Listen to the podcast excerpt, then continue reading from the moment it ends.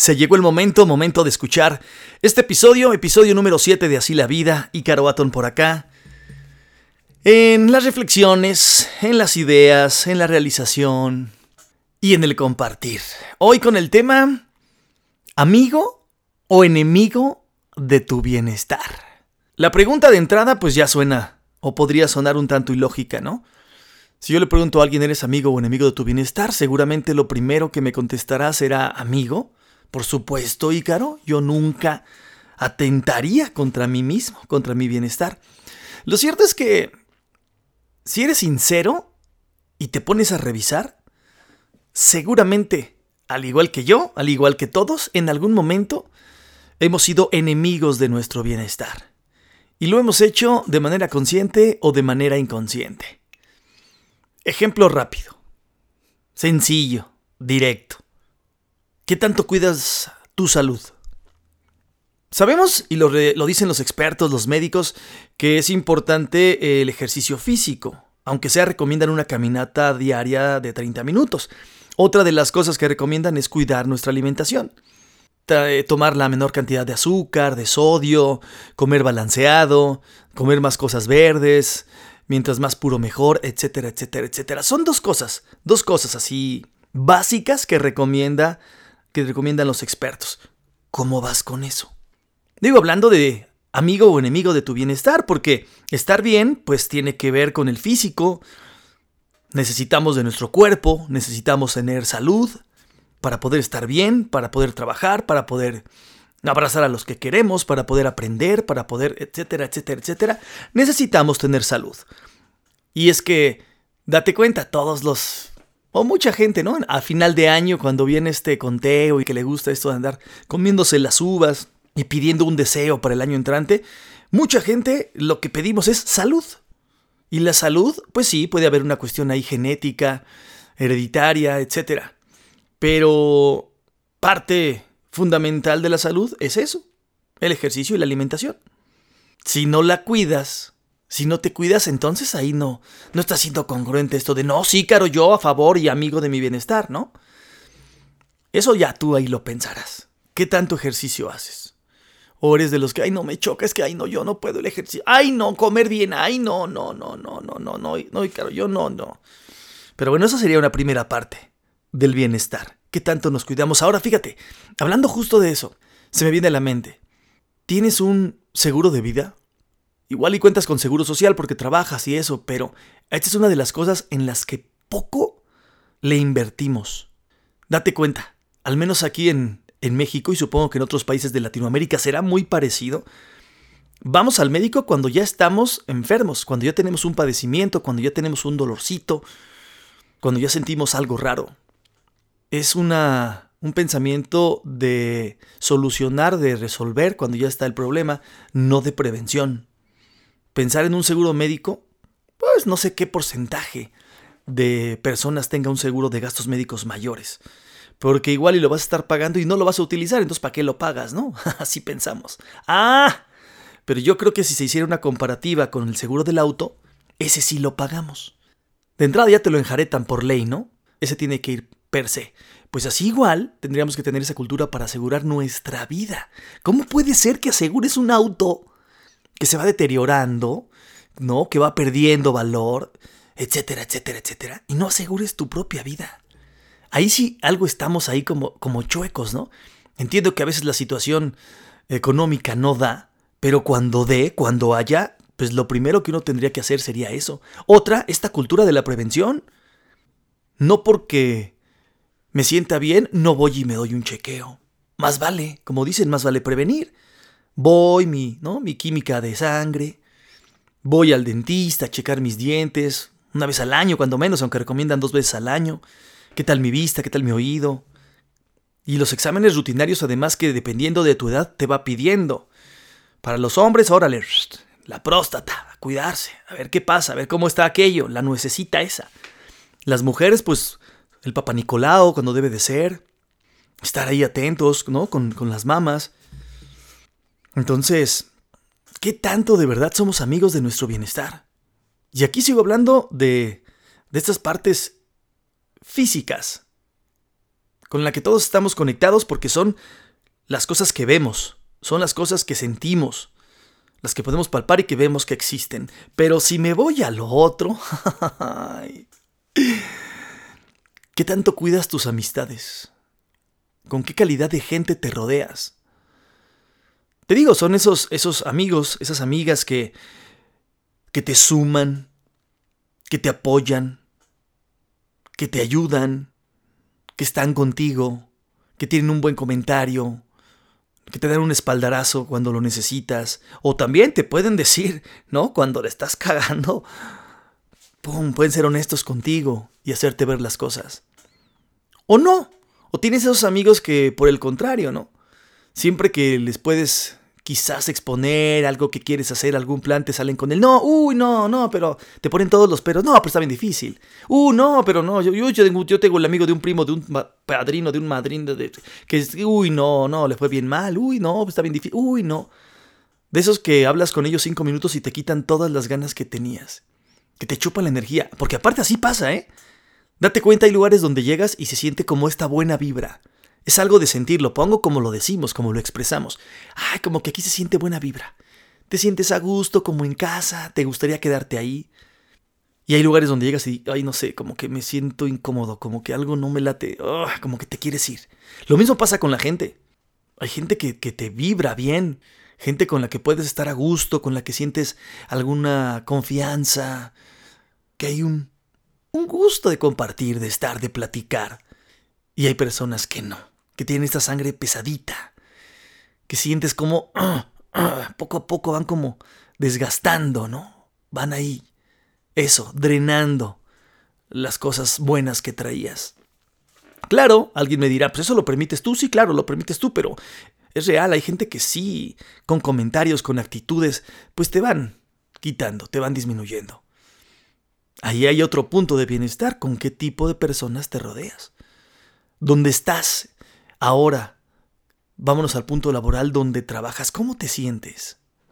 ¿Estás a gusto? ¿Es un lugar al que llegas por la mañana gustoso, saludando a tus compañeros de trabajo, a tus colegas, donde te vas con el gusto de haber cumplido con una jornada laboral productiva, donde te sientes eh, valorado por la empresa, cobijado, donde hay crecimiento personal, bueno, profesional en este caso, ¿no? O no.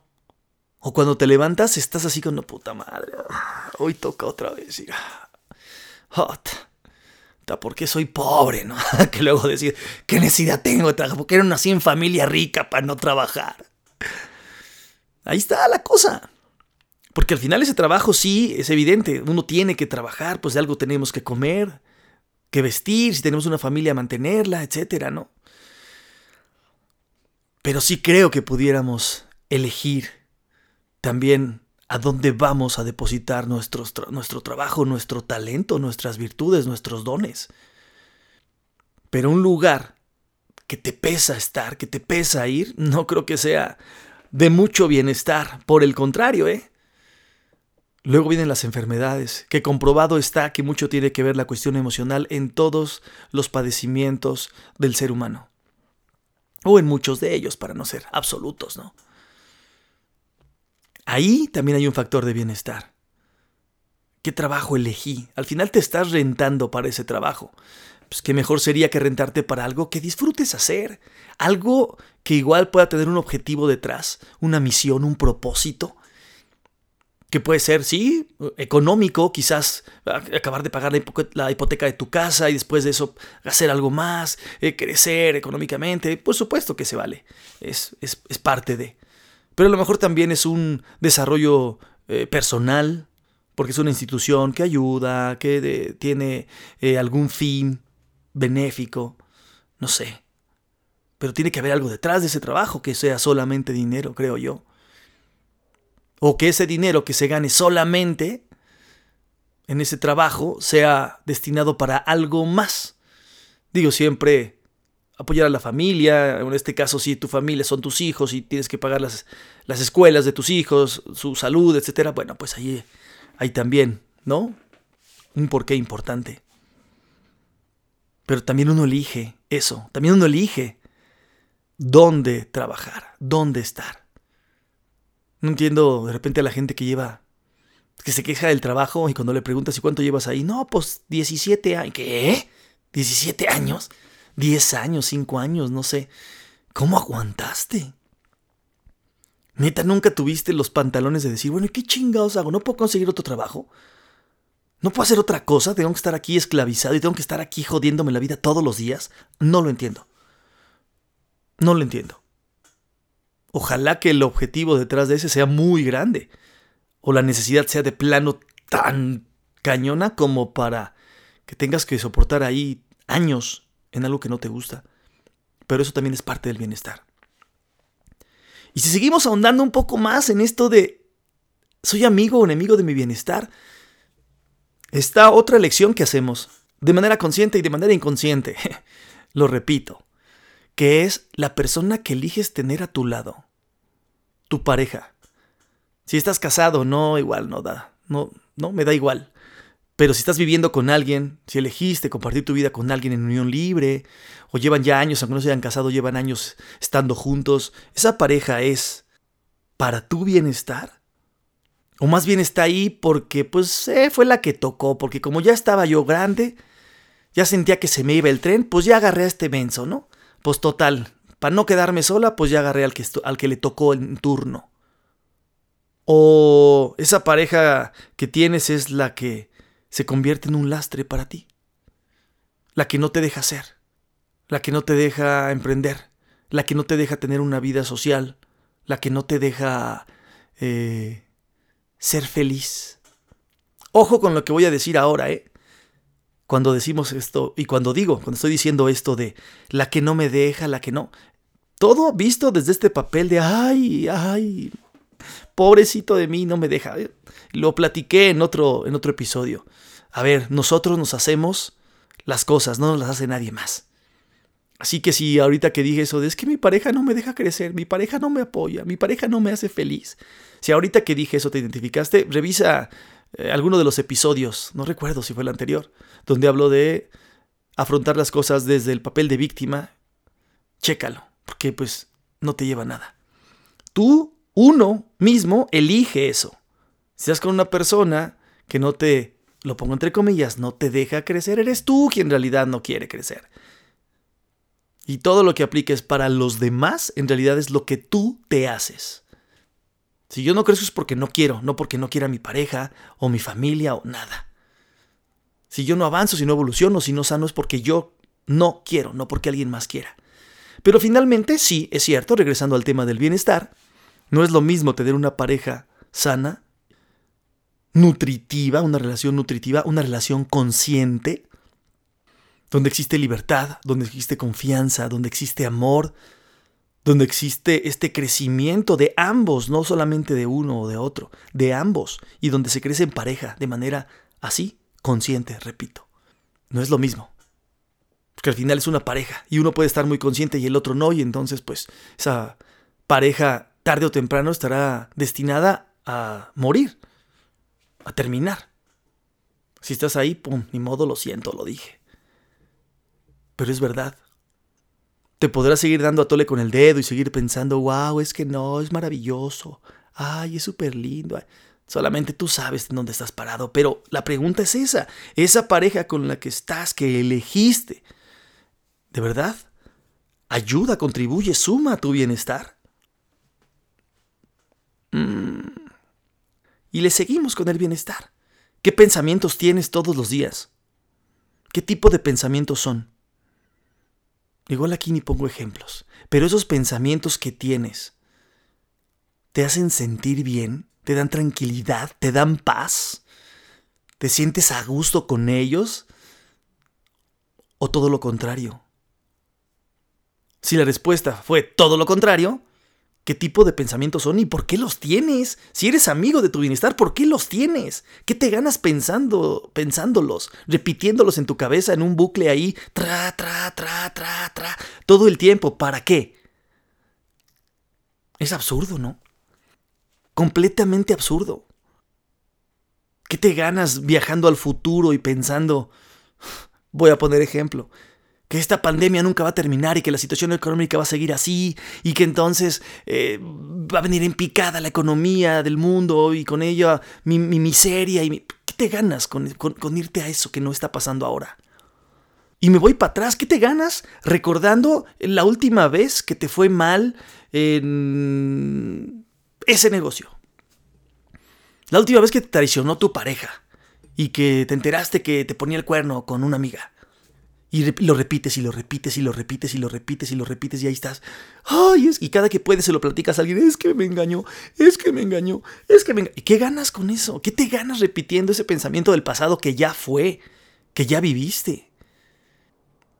Ese me parece que es el fundamento básico del bienestar, nuestros pensamientos.